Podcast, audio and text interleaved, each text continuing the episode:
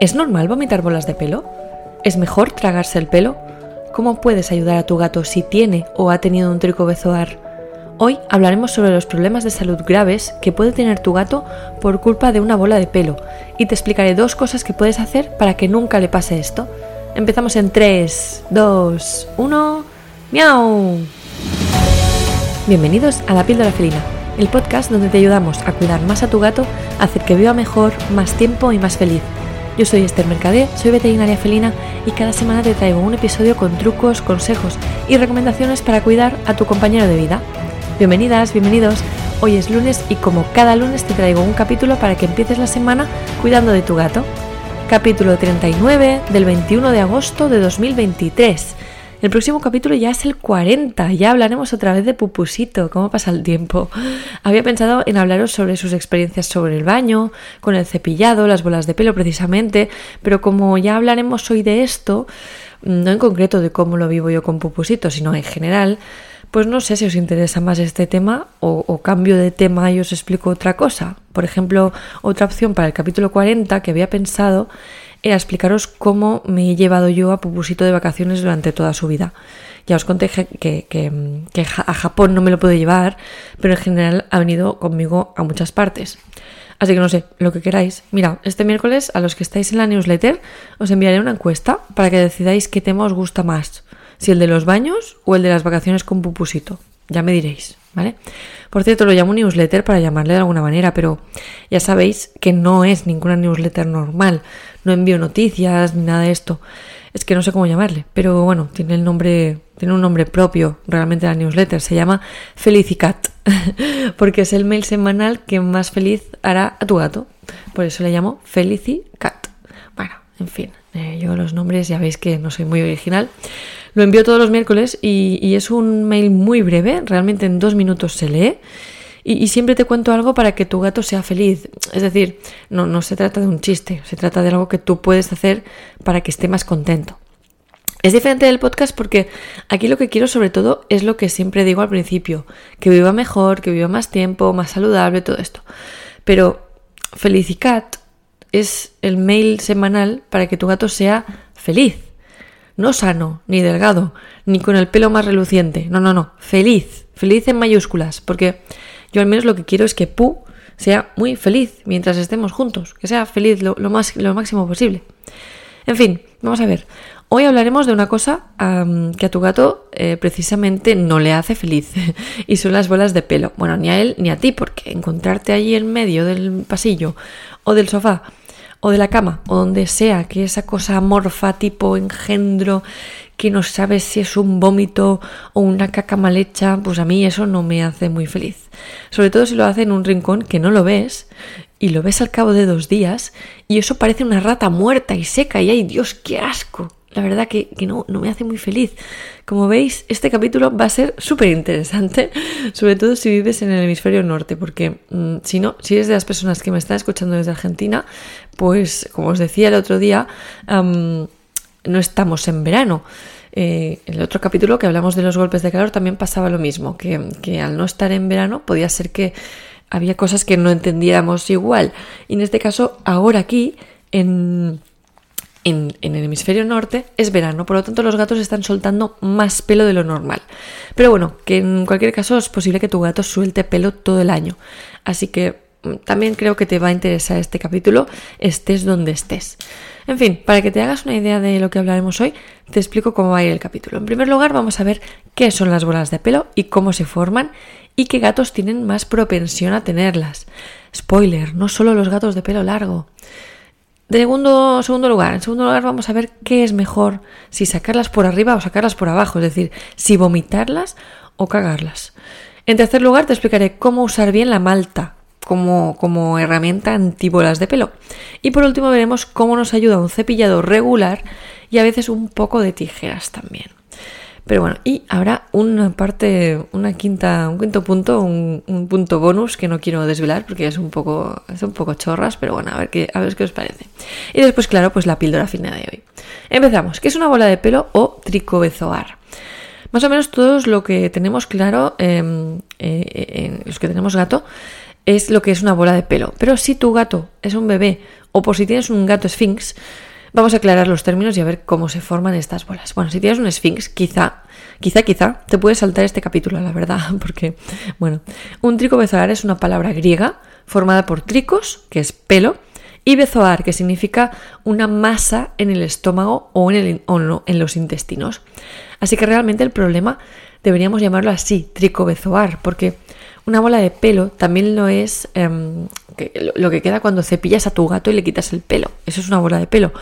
Con lo que realmente si algún día buscas información sobre esto, busca la palabra tricobezoar. ¿Con bola de pelo lo vas a encontrar igual? Sí, por supuesto, porque los buscadores son así, pero que se note que estás escuchando un podcast sobre gatos y que estás muy al día de la salud de tu gato, ¿vale? Y con tricobezoar vas a encontrar información yo creo que mucho más relevante, más relevante que, lo que podrías encontrar normalmente.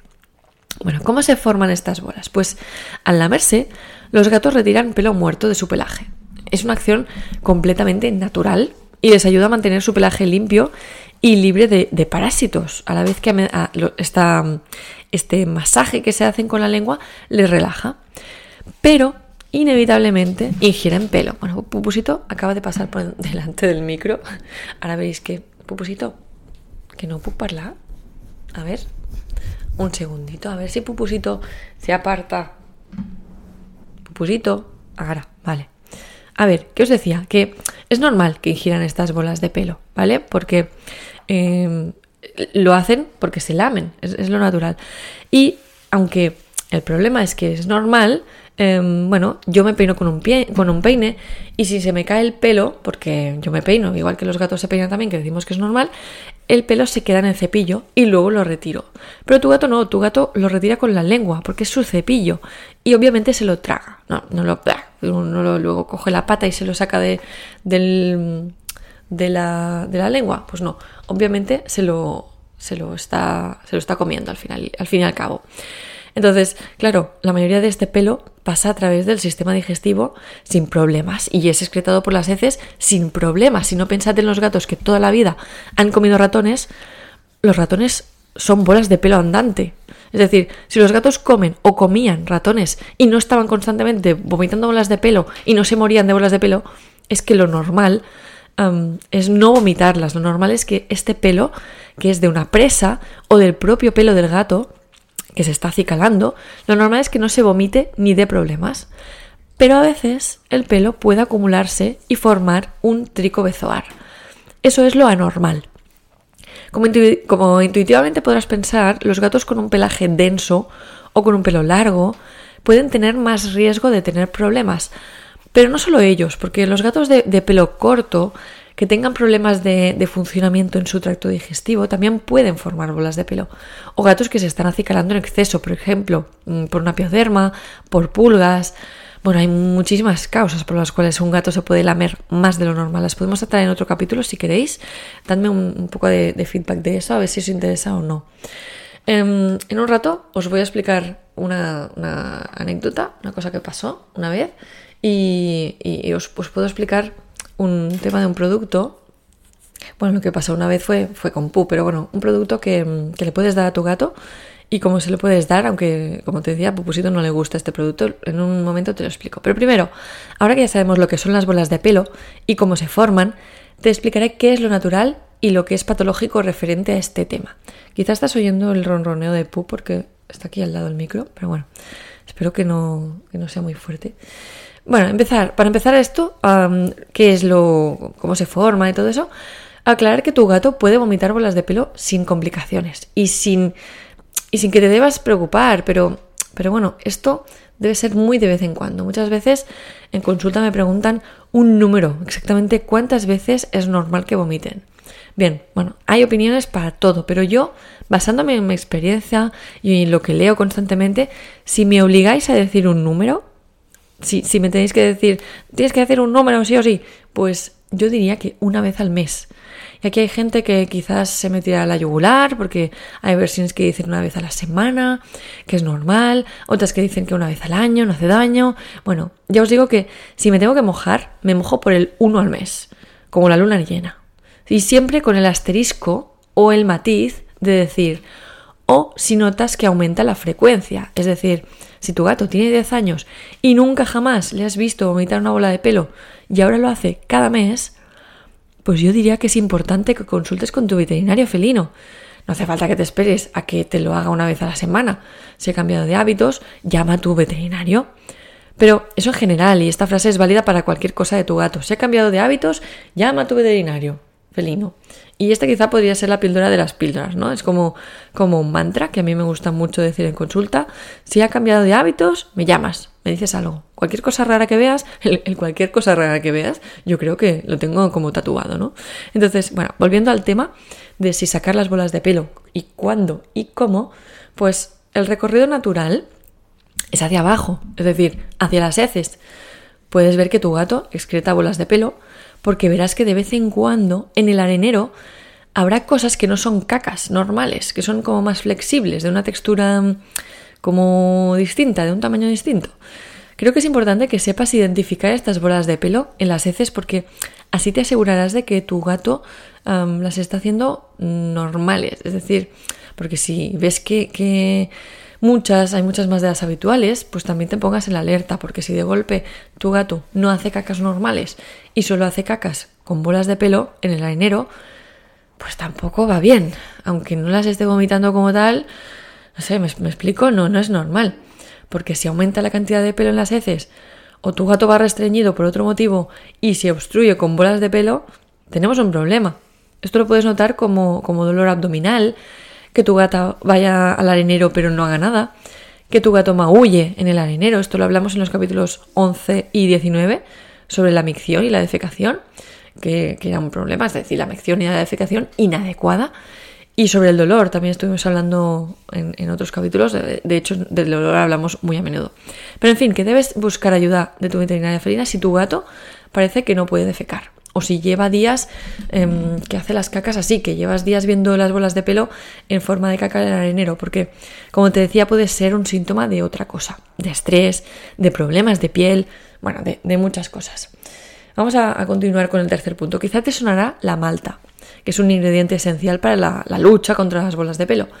¿Qué es y qué no es la malta? Es importante saber esto. La malta de los gatos no es la malta de la cerveza, no es lo que se hace fermentando cereales, ¿vale? Eso es lo primero no vamos a emborrachar a nuestro gato, ni te puedes tomar la malta de tu gato. Bueno, sí te la puedes tomar, pero bueno. Cuando hablo de malta, en un podcast felino, hablo de esa pasta o gel que, ayuda a los gatos que se, la, que se la comen porque funciona como un lubricante digestivo. No es exactamente como un laxante, un laxante sería para otros casos. La malta es un lubricante que ayuda a que los pelos ingeridos hagan su recorrido natural hacia las heces. ¿Me, me explico? Es para que baje todo normal. Dosis, pautas, recomendaciones. Bueno, si, si bien cualquier gato, sea como sea, le irá bien la malta, porque aunque sea poco, pues algo de pelo siempre ingerirá cualquier gato, sí que es verdad que hay ciertos gatos o ciertos momentos de la vida de un gato en que la malta es más importante que nunca. Por ejemplo, antes os hablaba de que los gatos de pelo largo son los que en general tragan más pelo. Pero cualquier gato durante época de muda o en un momento de estrés en que se está lamiendo más o un gato que tiene una dermatitis y también se acicala más por el, por el picor, pues la malta le, irá genial. O gatos con problemas digestivos, también la malta les irá, les irá muy guay. Lo puedes dar una vez a la semana, una vez al día, dependerá mucho, dependerá mucho del caso y tu veterinaria felina te lo indicará exactamente según tu caso. Lo que es importante es lo que te decía antes, que si ves que la frecuencia de tricobezoaes aumenta, lo consultes. No le des malta, casco, porro y ya está, y ya se solucionará. No, es mejor que hables con tu veterinaria felina siempre.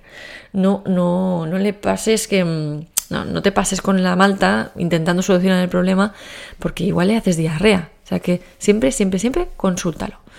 Bueno, darle malta a tu gato no suele ser un problema. En general es un producto que está pensado para que les guste, pero quizá habrá un momento en que, o tu gato, quizá es de ese 1% como Pu, que no le gusta eh, tomarse la malta. Abro paréntesis mm, sobre esto de tomarse o no tomarse cosas.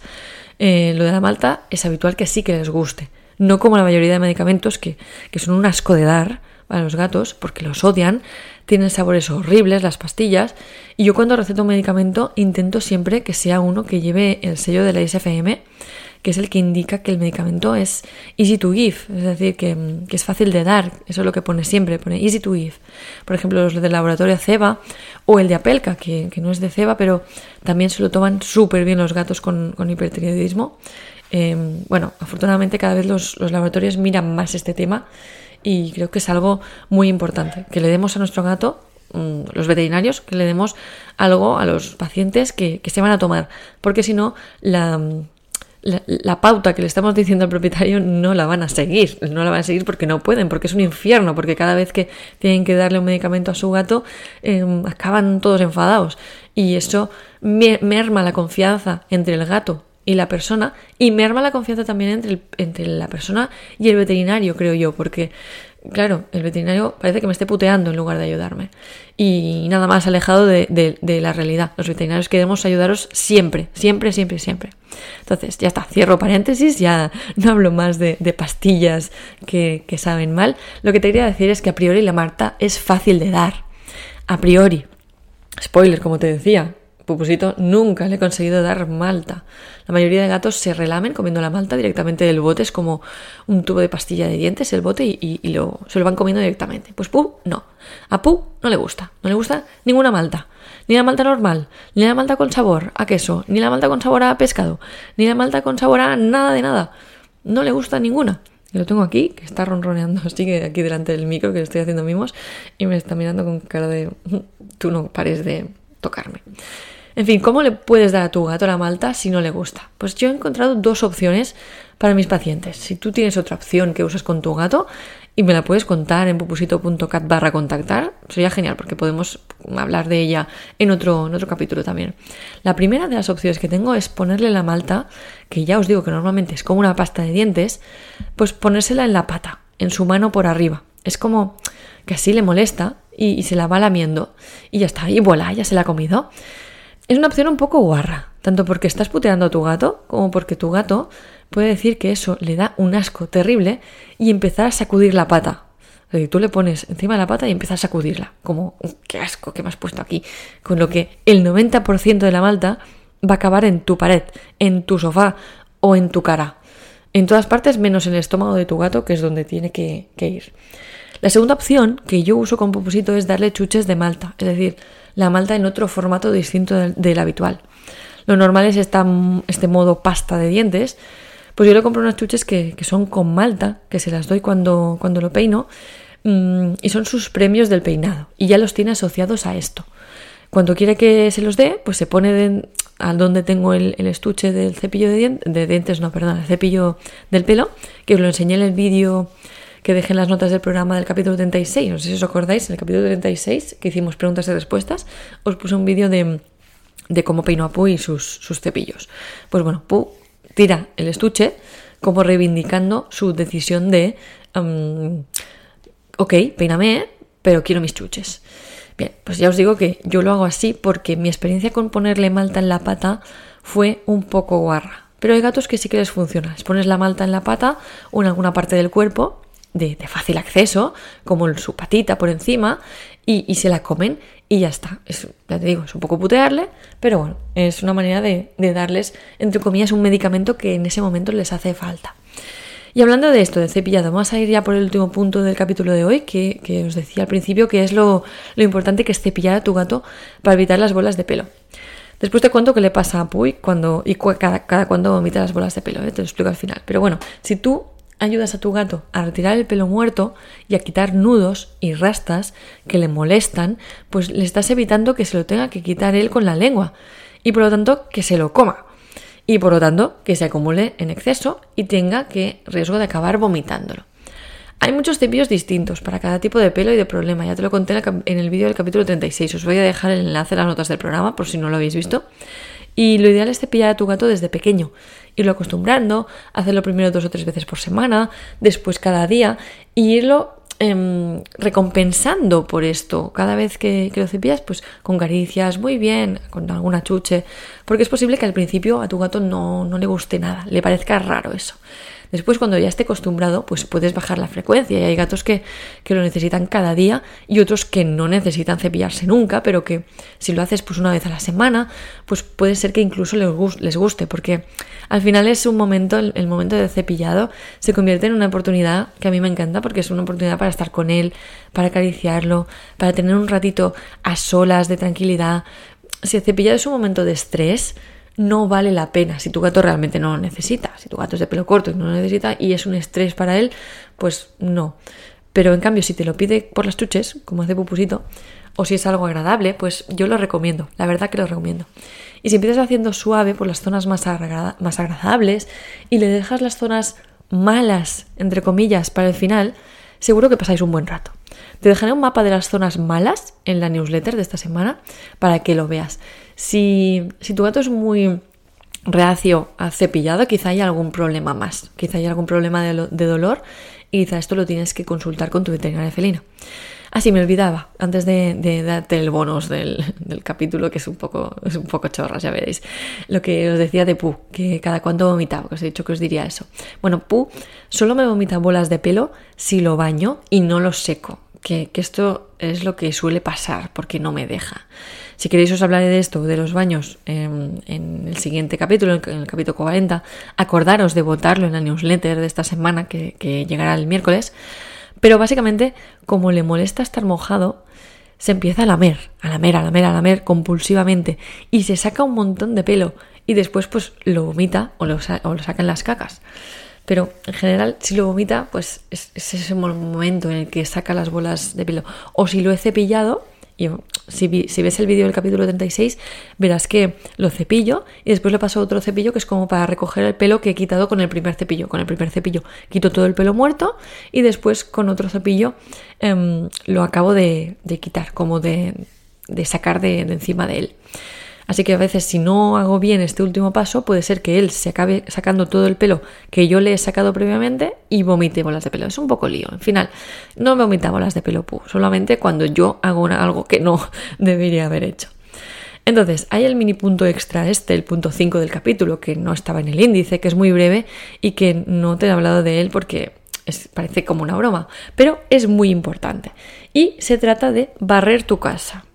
Parece una broma, lo sé, pero no lo es. Tu gato no solo se acaba comiendo sus propios pelos, sino todos los pelos que se le peguen en sus patitas, los pelos y, todo lo demás. También los tuyos, los de tu familia, los de la gente que visita tu casa o los que entran por la ventana. Y el problema de tus pelos es que quizá son más largos que los suyos, que es lo que me pasa a mí, por ejemplo. Así que tu gato, encima de hacer bolas de pelo por culpa de tus pelos, que son más largos y difíciles de gestionar, mm, pues tiene un problema porque no puedes controlar, es decir, no puedes hacerte algo a tu gato para evitar eso, porque tus pelos se caerán pues según tú, según cómo estés tú y según normalmente tu estrés, a no ser que tengas un problema de alopecia o lo que sea, pero no es algo que puedes gestionar dándole malta a él tan fácilmente o cepillándole a él. Así que el último consejo es el consejo bonus este, es, es, un punto muy rápido, pero quería hacerte pensar en sobre cómo está tu suelo. Porque en realidad, como esté tu suelo, es como estará tu gato. Parece como un poco chunga esta frase, ¿no? Pero si, si tu pelo, tu pelo no, perdona, tu pelo no, pero si tu suelo está sucio, tu gato toca ese suelo con, con sus patas y después se las lame, se las pone en la boca, es como un bebé que va gateando. Así que es como casi casi directamente estuviera lamiendo el suelo. No sé, ¿cómo lo ves esto? Me parece muy heavy. Así que antes de que te vayas a encender la rumba, dame un minuto que ya acabo el capítulo, pero quería hacerte reflexionar sobre esto, sobre cómo tienes el sitio donde tu gato está todo el día descalzo y con, y con casi casi la lengua en el suelo. Para terminar ya hoy, te voy a dar la que es la píldora felina, y la píldora felina es... Controla la frecuencia de los tricobezoar y también de las heces con pelo y avisa a tu veterinaria felina de los cambios que haya. Y ahora sí, hemos terminado. Espero que te haya gustado el capítulo 39 del podcast La píldora felina y que te gusten mucho también los siguientes capítulos que iremos publicando. El lunes otro más. Este lunes capítulo 40 y hablaremos de Pupusito. Acuérdate de votar en la newsletter qué quieres que te cuente de él. Gracias por tus valoraciones con 5 estrellas en Spotify, en iTunes y por los comentarios en iVoox y los mensajes en la web. Con esto me estás ayudando a ayudar a más gatos. Un abrazo, un toquecito de nariz y nos vemos en el siguiente capítulo. Adiós.